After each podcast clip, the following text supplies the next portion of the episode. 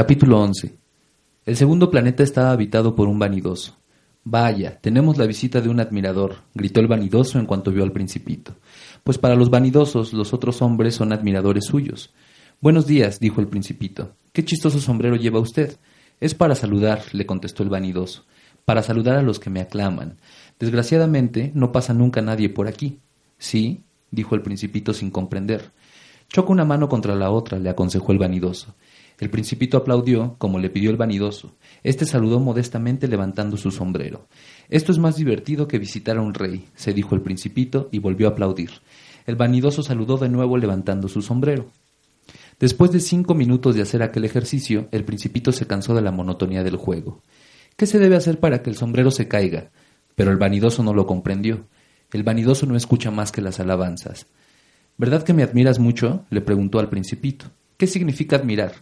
Admirar significa reconocer que soy el hombre más hermoso, el mejor vestido, el más rico y el más inteligente del planeta. Pero tú eres el único habitante de tu planeta. Compláceme, admírame por lo menos. Te admiro, dijo el principito levantando los hombros. Pero ¿para qué te sirve? Y el principito se marchó. Las personas mayores son muy raras, se decía el principito durante su viaje. Capítulo 12. El siguiente planeta estaba habitado por un bebedor. Esta visita fue muy breve, pero sumió al principito en una gran melancolía. ¿Qué haces ahí? le dijo el principito al bebedor, al que encontró en silencio ante una colección de botellas vacías y otra colección de botellas llenas. Bebo, le respondió el bebedor con aire lúgubre.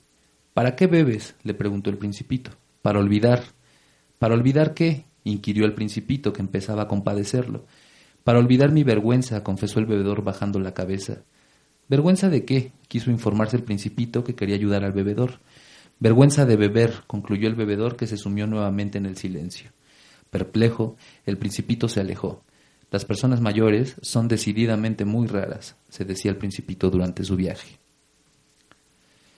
Capítulo 13. El cuarto planeta está habitado por un hombre de negocios. Este hombre estaba tan ocupado que ni levantó la cabeza a la llegada del principito. Buenos días, le dijo. Su cigarro está apagado.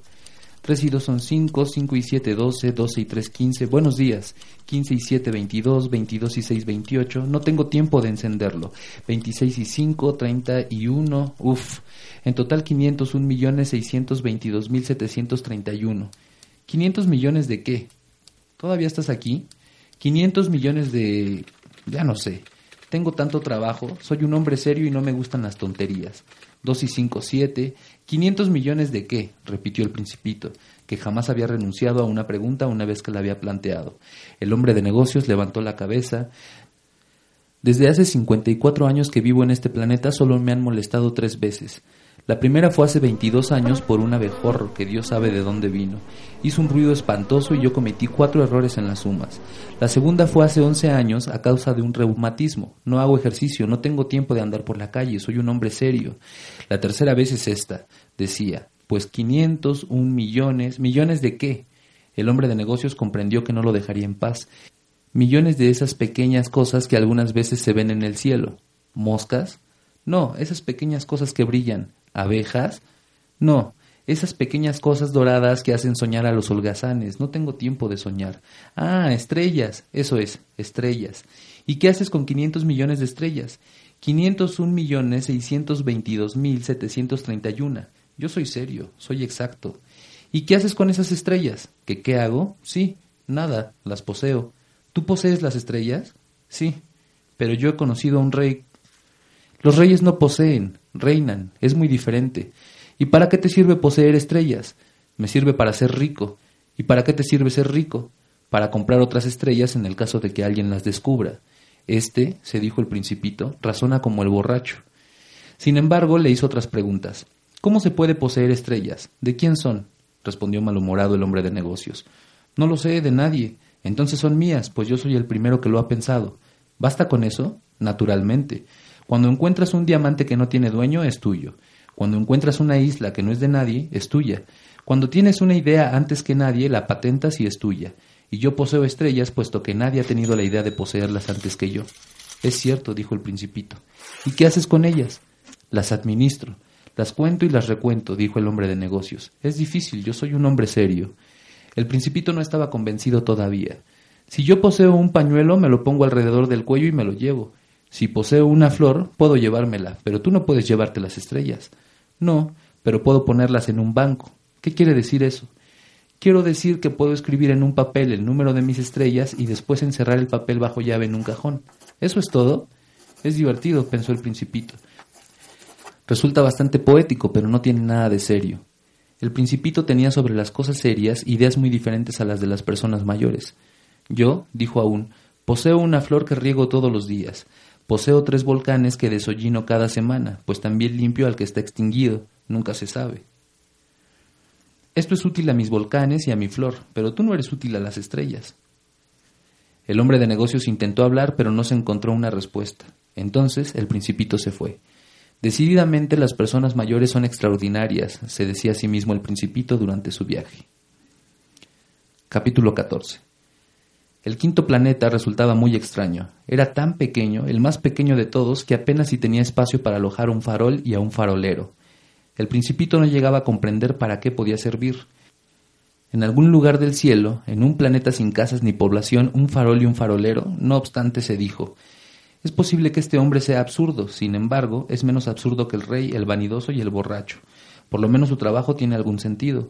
Cuando enciende su farol es como si diera nacimiento a una estrella o a una flor. Cuando la apaga, la flor y la estrella duermen. Es un trabajo muy bonito y verdaderamente es bonito porque es útil. Cuando llegó al planeta saludó respetuosamente al farolero. Buenos días, ¿por qué apagas tu farol? Es la orden, le respondió el farolero. ¿Cuál es la orden? Apagar mi farol. Buenas noches y lo encendió de nuevo. No comprendo, le dijo el principito.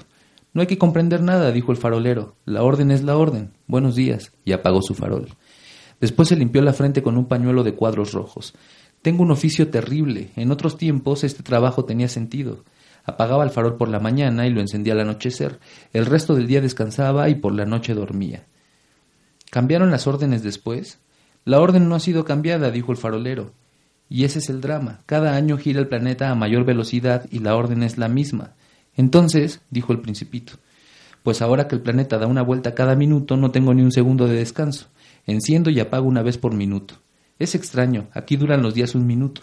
No es extraño, dijo el farolero, ya hace un mes que charlamos. ¿Un mes? Sí, treinta minutos, treinta días. Buenas noches, repitió el farolero, y encendió su farol. El principito lo miró y quedó sorprendido de que el farolero cumpliera tan fielmente con la orden. Recordó las puestas de sol que contemplaba en otros tiempos, cambiando de posición su silla. Quiso ayudar a su amigo. ¿Sabes? Sé un medio para que descanses cuando lo desees. Siempre lo deseo, respondió el farolero. Pues se puede ser a la vez fiel y perezoso. El principito prosiguió. Tu planeta es tan pequeño que puedes recorrerlo en tres zancadas. Puedes caminar tan lentamente que estés siempre al sol. Cuando desees descansar, camina, y el día durará tanto como quieras. Con eso no logro gran cosa, dijo el farolero, pues lo que más anhelo en mi vida es dormir. No es una suerte, dijo el principito. No es una suerte, contestó el farolero. Buenos días, y apagó el farol. Este hombre, se dijo el principito mientras proseguía su viaje, sería menospreciado por los otros, por el rey, por el borracho, por el vanidoso y por el hombre de negocios. Sin embargo, es el único que no me parece ridículo, tal vez sea porque se preocupa por otras cosas y no por sí mismo. Y lanzando un suspiro que expresaba nostalgia, aún se dijo Este es el único que podría haber sido mi amigo, pero su planeta es tan pequeño, no hay lugar para los dos. Lo que el principito no se atrevía a confesarse es que la causa por la que lamentaba no quedarse en aquel bendito planeta eran las mil cuatrocientas cuarenta puestas de sol cada veinticuatro horas.